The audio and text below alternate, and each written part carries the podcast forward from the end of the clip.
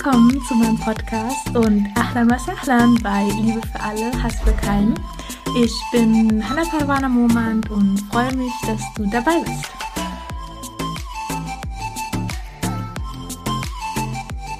Assalamu alaikum und herzlich willkommen zu einer neuen Podcast-Folge. Liebe für alle, Hass für keinen. So, so schön, dass du da bist.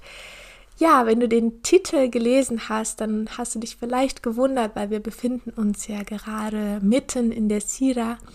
Aber ich habe mir für heute gedacht, ich sneak mal so ein anderes Thema mit rein, weil ja, ich hatte das gerade ausgearbeitet gehabt und ich wollte einfach die Ergebnisse mit euch heute teilen. Und genau, also wenn dich das Thema Scheidung interessiert und wie das aussieht mit den ja, mit Genderfragen und ob das überhaupt gleichberechtigt ist alles, dann ja, kannst du gerne dranbleiben. Ansonsten würde ich dann nächste Woche eine weitere Folge der Sira wieder rausbringen, inshallah. Genau, damit würde ich jetzt starten. Chai Bismillah. Also die Scheidung im Islam ähm, heißt übersetzt Talaq, also im Koran liest man Talaq und das heißt halt Scheidung oder auch die Zurückweisung von Seiten des Ehemannes. So das bezieht sich halt laut der Definition auf die Zurückweisung von Seiten des Ehemannes der Frau gegenüber. Und es gibt zwei Arten von Talaq, von der Scheidung, und zwar einmal die widerrufbare und die endgültige Scheidung. Bei der widerrufbaren Scheidung ist es so, dass die Ehe auch wenn der Mann zu seiner Frau gesagt hat, ich möchte mich von dir scheiden lassen, ähm, gilt die Ehe weiterhin als rechtlich bestehend. Und zwar in einer Wartefrist, die sich über drei Menstruationsperioden erstreckt. Und wenn die Frau jetzt schwanger ist, dann halt bis zur Geburt ihres Kindes. Also das heißt, wenn der Mann die Scheidung gegenüber seiner Frau ausspricht, dann gibt es noch eine Wartefrist über drei Menstruationsperioden und in dieser Zeit hat halt die Frau das Recht auf Unterkunft und Versorgung. Also das heißt, wenn der Mann äh, ja diese Entscheidung getroffen hat, sich von der Frau zu scheiden, dann muss er ihr weiterhin einen Platz zum Leben bieten. Also er kann sie nicht einfach aus der Wohnung rauswerfen. Wenn er das tut, muss er sich darum kümmern, dass die Frau weiterhin eine Unterkunft hat und auch weiterhin versorgt ist. Also über diese Zeit, also circa drei Monate, muss der Frau, äh, muss der Mann die Frau weiterhin ähm, versorgen und ihr Unterkunft gebieten. Und in dieser Wartefrist hat der Mann aber immer noch das Recht, die Scheidung zu widerrufen. Deswegen widerrufbare Scheidung. Also in dieser Wartefrist kann der Mann sagen, okay, es war doch keine gute Idee, wir können vielleicht doch noch eine andere Lösung finden. Und dann kann der Mann sagen, okay, ich möchte die Scheidung widerrufen.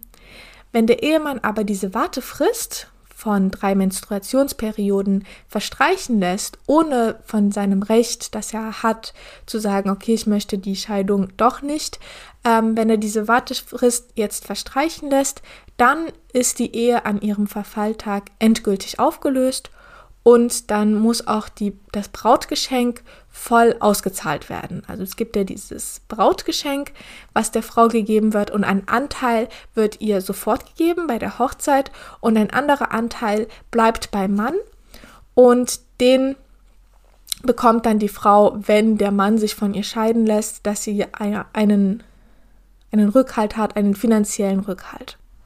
Und falls der Mann nach der Wartefrist, nachdem die Wartefrist verstrichen ist, doch wieder eine Versöhnung will mit seiner Frau und die beiden Parteien sich wieder versöhnen und sie wieder zusammenleben wollen, dann muss ein neuer Ehevertrag geschrieben werden mit einer neuen Brautgabe. Also die Brautgabe muss wieder neu bestimmt werden. Das heißt, die Frau, ähm, ja, die drei ähm, Monatsperioden sind verstrichen und die Frau bekommt dann ja ihre ganze Brautgabe zurück und dann, wenn der Mann sich nach dieser Wartefrist dafür entscheidet, seine Frau doch wieder zurückzubekommen, dann muss ein neuer Ehevertrag geschrieben werden und eine neue Brautgabe bestimmt werden.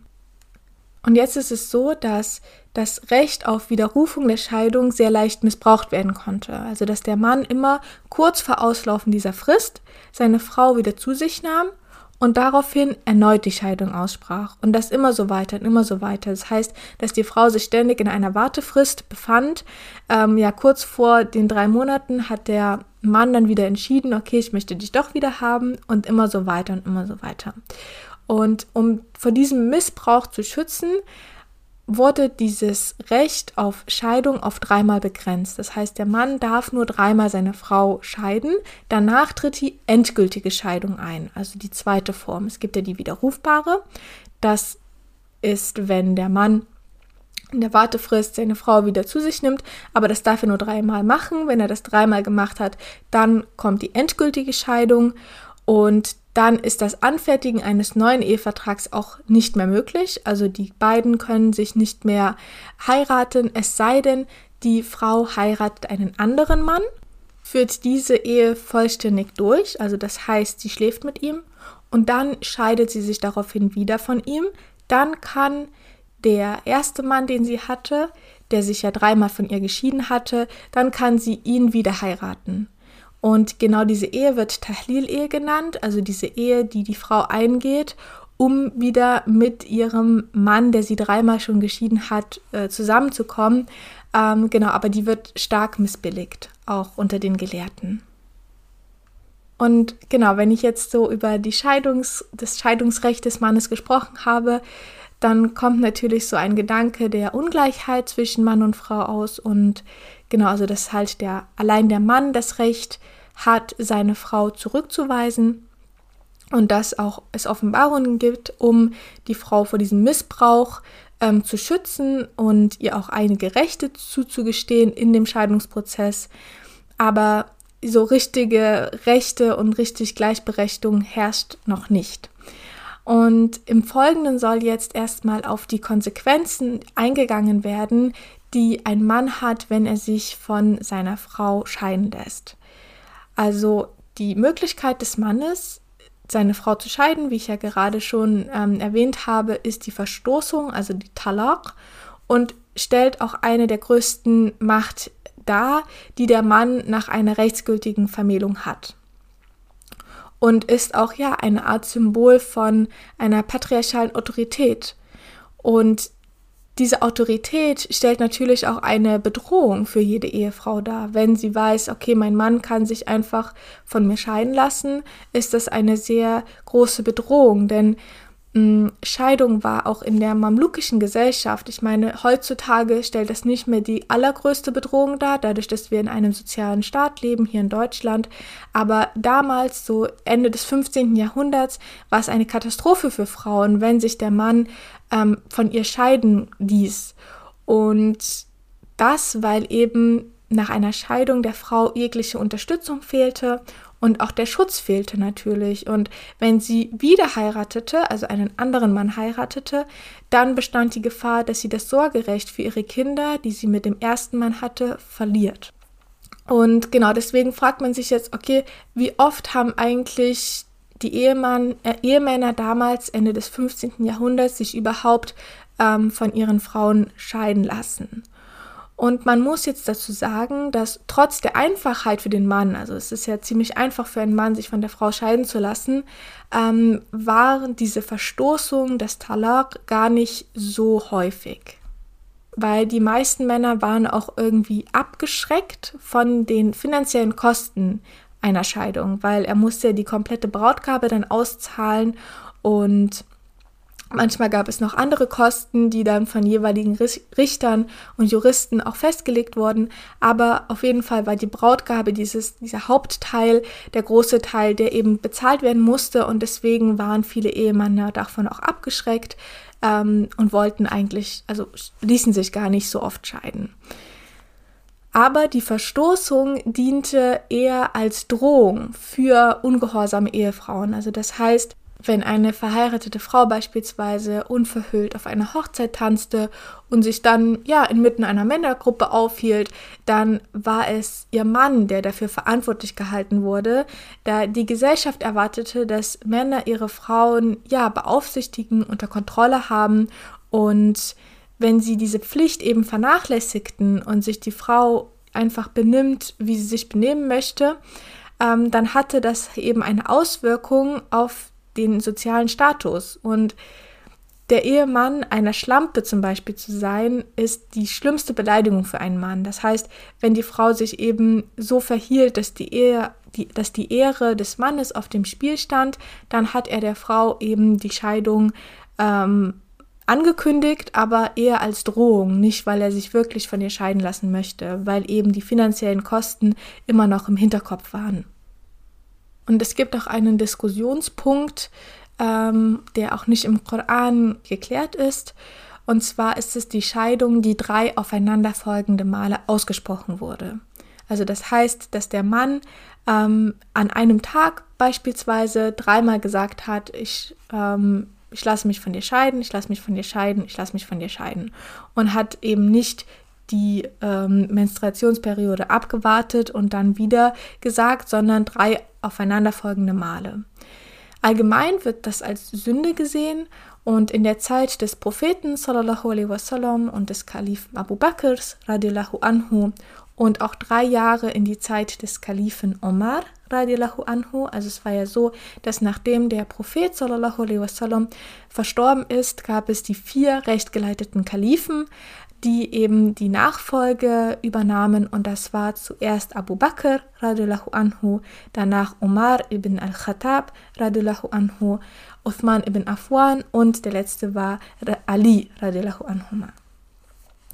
Und genau, das heißt, dass in der Zeit des Propheten Sallam und die ersten ähm, von den ersten beiden Kalifen ähm, war die dreifache Scheidung so viel wert wie eine. Also das heißt, wenn ein Mann dreimal hintereinander gesagt hat, ich lasse mich von dir scheiden, dann war das so viel wert wie eine, weil eben diese Wartefrist ähm, ja nicht vergangen ist. Also das heißt, die Wartefrist war ähm, sehr entscheidend dafür. Also er hätte auch zehnmal sagen können, ich lasse mich von dir scheiden, aber das war dann so viel wert wie eine, einmal gesagt, dass er sich scheiden lässt.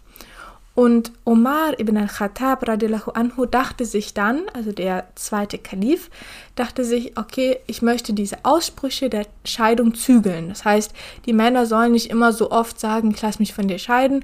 Und deswegen wollte er die Konsequenzen, die dieser Ausspruch halt hatte, wollte er verschärfen und führte dann ab diesem Zeitpunkt die dreimalige Scheidung zu einer tatsächlichen dreifachen Scheidung ein. Also das heißt, wenn ein Mann dreimal gesagt hat, ich lasse mich von dir scheiden, auch wenn er diese Wartefrist nicht verstreichen lassen hat, zwischen, ein, zwischen diesen beiden Aussagen, dann gilt das als wirkliche dreifache Scheidung und führt dann dazu, dass, die, dass er einen neuen Ehevertrag nicht mehr anfertigen kann und führte dann ja zu vielen unbeabsichtigten Auflösungen auch von Ehen, weil der Mann das ja sehr oft auch als Drogen nutzte. Und dadurch stieg auch die Anzahl der Tahlil-Ehen, also dass die Frau einen anderen Mann heiratete, um dann wieder zu ihrem ersten Mann zurückzukommen, weil er eben aus einer, ja, aus einer Emotion der Wut heraus dreimal ähm, sich von ihr scheiden lassen hat. Und genau, ich würde da später nochmal drauf zurückkommen, weil ich finde das auch sehr interessant, ähm, diesen Ausspruch. Aber genau, da komme ich später nochmal drauf zurück. Und zwar würde ich jetzt auf die Scheidungsmöglichkeiten der Frau eingehen. Also wenn man sich das jetzt so betrachtet, dann scheint ja die Scheidung im islamischen Recht sehr auf den Mann fokussiert zu sein. Und dann fragt man sich, okay, ob die Scheidung also tatsächlich keiner Gleichberechtigung folgt. Ist es wirklich gleichberechtigt? Weil der Vertrag, der Ehevertrag ist ja zwischen zwei Parteien und da muss ja irgendwo Gleichberechtigung herrschen. Und es ist so, dass es Scheidungsmöglichkeiten für Frauen gibt. Und zwar gibt es einmal die delegierte Scheidung und Scheidungsklauseln. Darauf würde ich jetzt kurz eingehen.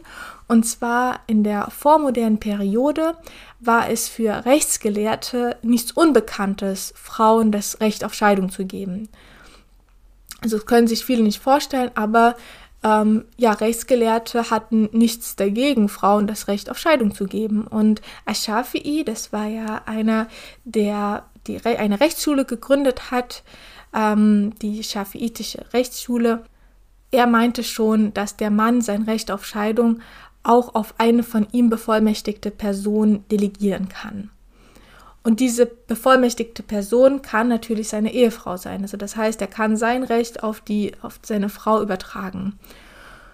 Das Ding ist jetzt aber, dass diese theoretische Möglichkeit äh, keine praktische impliziert. Also theoretisch war es möglich, aber praktisch sah es irgendwie anders aus in der Praxis. Und zwar gingen normalerweise solche Scheidungen vor das Gericht und waren durch diese delegierte Scheidung, also wenn der Mann ihr dieses Recht gegeben hatte, nicht so einfach bewirkt, wie als wenn der Mann es ausgesprochen hätte. Und wenn das Gericht ihr dann tatsächlich die Scheidung ermöglichte, also wenn das Gericht sagt, okay, ähm, dein Wunsch ist es, dich von deinem Mann zu scheiden, dann gewähren wir dir das auch, dann war das meistens durch die Unfähigkeit des Mannes, bestimmte Pflichten zu erfüllen, wie zum Beispiel die Frau anständig zu versorgen oder ihr die Brautgabe zu geben und, und so weiter und so fort. Also es gab da bestimmte Pflichten, ähm, vor allen Dingen Versorgung und Unterkunft. Wenn er das nicht wirklich gewähren konnte, dann konnte sich die Frau auch dann tatsächlich in der Praxis auch von ihrem Mann scheiden lassen. Und es gab auch noch die Scheidungsklauseln im Ehevertrag.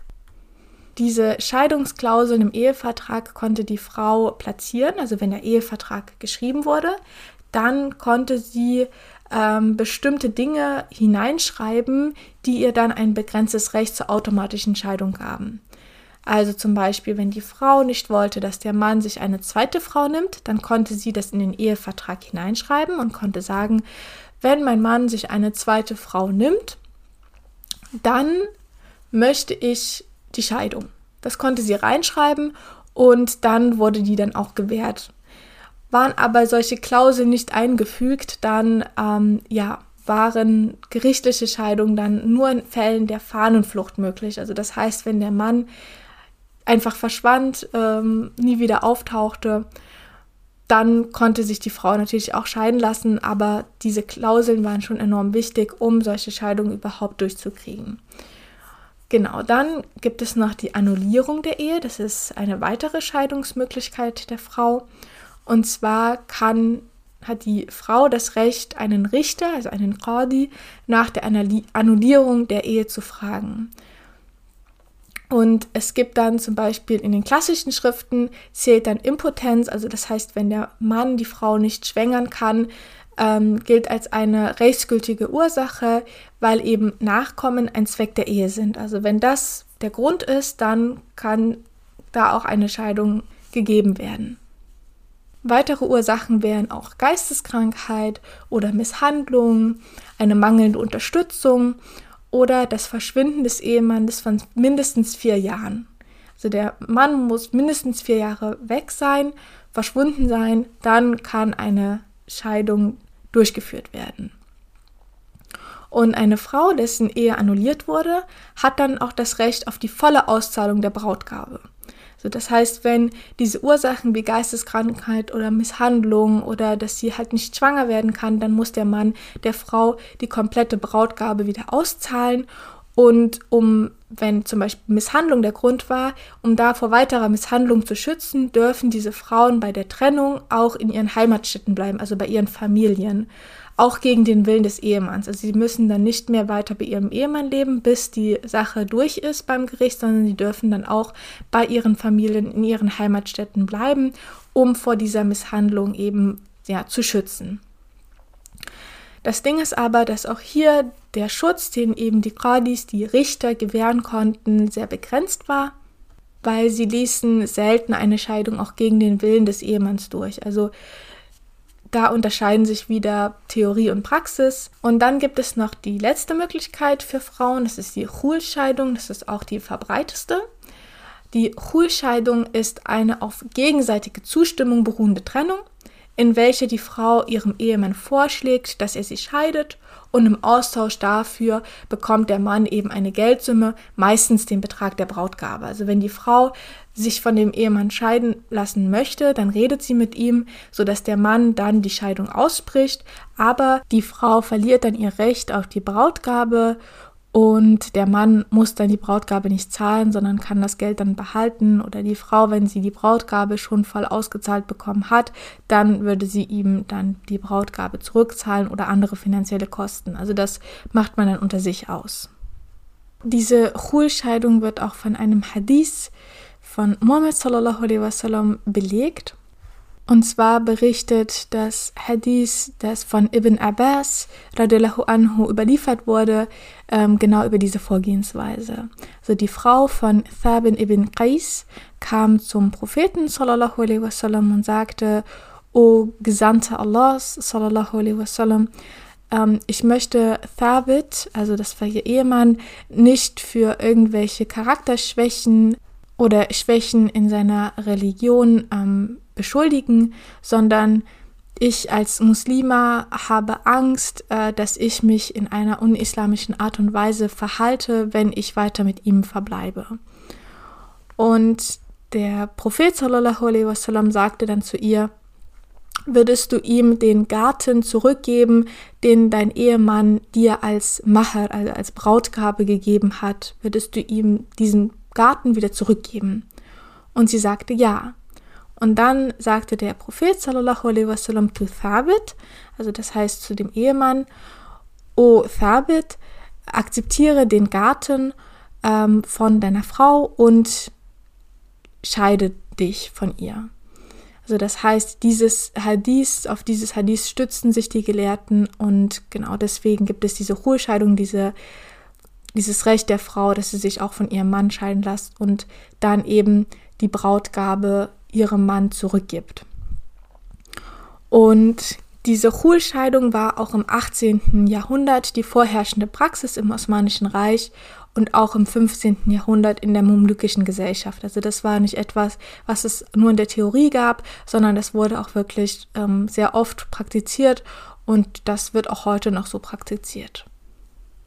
So, jetzt würde ich das Ganze nochmal kurz zusammenfassen. Also, wenn man sich eben allein auf die Definition der Scheidung fokussiert, dann erkennt man schon ein Gefälle eben zwischen Mann und Frau, dass der Mann eben das Recht auf eigenmächtig hat, eine Scheidung hervorzurufen, während die Frau eben ein Verfahren mit einem Richter benötigt.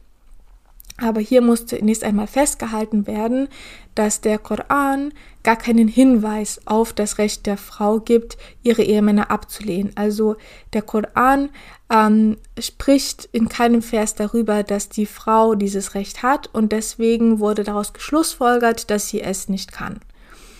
Mm, und diese Schlussfolgerung unterscheidet sich aber zu der üblichen Praxis in der vorislamischen Zeit weil in der vorislamischen Zeit war es so, dass eine Frau den Eingang ihres Zeltes einfach nur in eine andere Richtung ausrichten musste und dann ähm, hat der Ehemann erkannt, okay, meine Frau will sich von mir scheiden lassen. Und die Ruhescheidung, die ich ja eben angesprochen hatte, sorgt für ihre Finanz durch ihre finanzielle Komponente für eine Gleichberechtigung. Also das heißt, wenn der Mann sich von der Frau scheiden lassen will, dann muss er eben die bis dato nicht gezahlte Brautgabe ihr auszahlen. Möchte die Frau aber hingegen die Scheidung, so zahlt sie dem Mann die Brautgabe zurück. Berichte aus vielen, verschiedenen Jahrhunderten zeigen eben auch, dass die Ruhescheidung auch immer wieder Anwendung fand. Mm, aber das Ding ist halt, deswegen habe ich auch diese dreifache Scheidung ähm, erwähnt. Also wo es eben diese, diese Diskussion gibt, ob die dreifache Scheidung wirklich als dreifache Scheidung gelten kann oder ob sie eben als nur eine gilt, wie in der Zeit des Propheten sallallahu alaihi wasallam, weil alle Rechtsschulen erlauben zwar diese Art von Scheidung, also die Ruhescheidung, aber es herrscht trotzdem weiterhin die Meinung, dass die Macht der Scheidung nicht auf Frauen übertragen werden sollte, weil sie eben einer natürlichen Schwankungsanfälligkeit unterliegen. Und sie haben auch äh, nicht so viel Geduld, die ein Mann eben ausüben kann. Also der Mann hat ein größeres, ähm, größere Geduld in sich drinne. Und deswegen meinen viele Gelehrten, dass die Frau eben sich nicht scheiden lassen darf, also dass ihr das Recht nicht gegeben werden darf, weil sie sich eben ja immer wieder hin und her entscheidet, weil sie sehr emotional ist und weil sie nicht diese Geduld ausüben kann, aber diese dreifache Scheidung, also dass der Mann eben sich dreimal von der Frau geschieden hat und das dann bereut hat und dann die, ähm, ja, die Ehe endgültig geschieden war, das zeigt ja eigentlich, dass auch der Mann genau diese Geduld nicht ausüben kann und dass er auch einer natürlichen Schwankungsanfälligkeit, ja, dass die auch in ihm verankert ist. Sonst hätte es ja nicht so viele Scheidungen gegeben damals oder diese Tahlil-Ehen gegeben. Sonst hätte der Mann nicht so oft diese Scheidung auch bereut. So, das heißt, dass eben ja auch Männer ihre Frauen aus einer Situation des Ärgers heraus gesagt haben, okay, ich möchte mich von dir scheiden lassen. Und genau, leider sind halt häufig die rechtlichen Optionen unbekannt für Frauen, sich scheiden zu lassen. Und eben eine Frau, die ungebildet ist, eben in Bezug auf den Spielraum und die Reichweite ihrer Rechte ist, die kann halt eben nicht darauf zurückgreifen. Also auch wenn sie einige Rechte hat, darüber aber nicht Bescheid weiß, dann kann sie auf diese Rechte natürlich nicht zurückgreifen. Und das Problem ist auch, dass ja kulturell gesehen das so fest in den Köpfen von vielen Menschen auch steckt, dass nur der Mann sich scheiden lassen kann und so weiter und so fort. Und dass ihre Community, also ja, ihre Familie und ihr Umfeld sie dann eben noch dadurch weiterhin bekräftigt, dass sie in der Tat eben komplett ja geschieden ist oder dass sie keine Rechte hat und so weiter und so fort. Und deswegen ist eben auch Aufklärung sehr, sehr wichtig. Deswegen habe ich mich auch dafür entschieden, diesen Podcast zu machen, damit man eben auch weiß, dass es ja mehrere Möglichkeiten gibt, dass die Frau eben auch in ihren Ehevertrag bestimmte Klauseln hineinschreiben kann und dass sie durch die Chul-Ehe auch, wenn sie sagt, ja, ich möchte mich scheiden lassen, dann kann sie das tun indem sie auf ihre Brautgabe verzichtet. Und genau, eben durch Misshandlung und so weiter und so fort gibt es da sehr, sehr viele Möglichkeiten auch für die Frauen. Mm, und es ist nicht, ja, dieses, eigentlich leider manifestiert sich eben in der Praxis der Scheidung dieses Machtungleichgewicht, ähm, das eben diesen vertragsrechtlichen Charakter der islamischen Ehe untergräbt.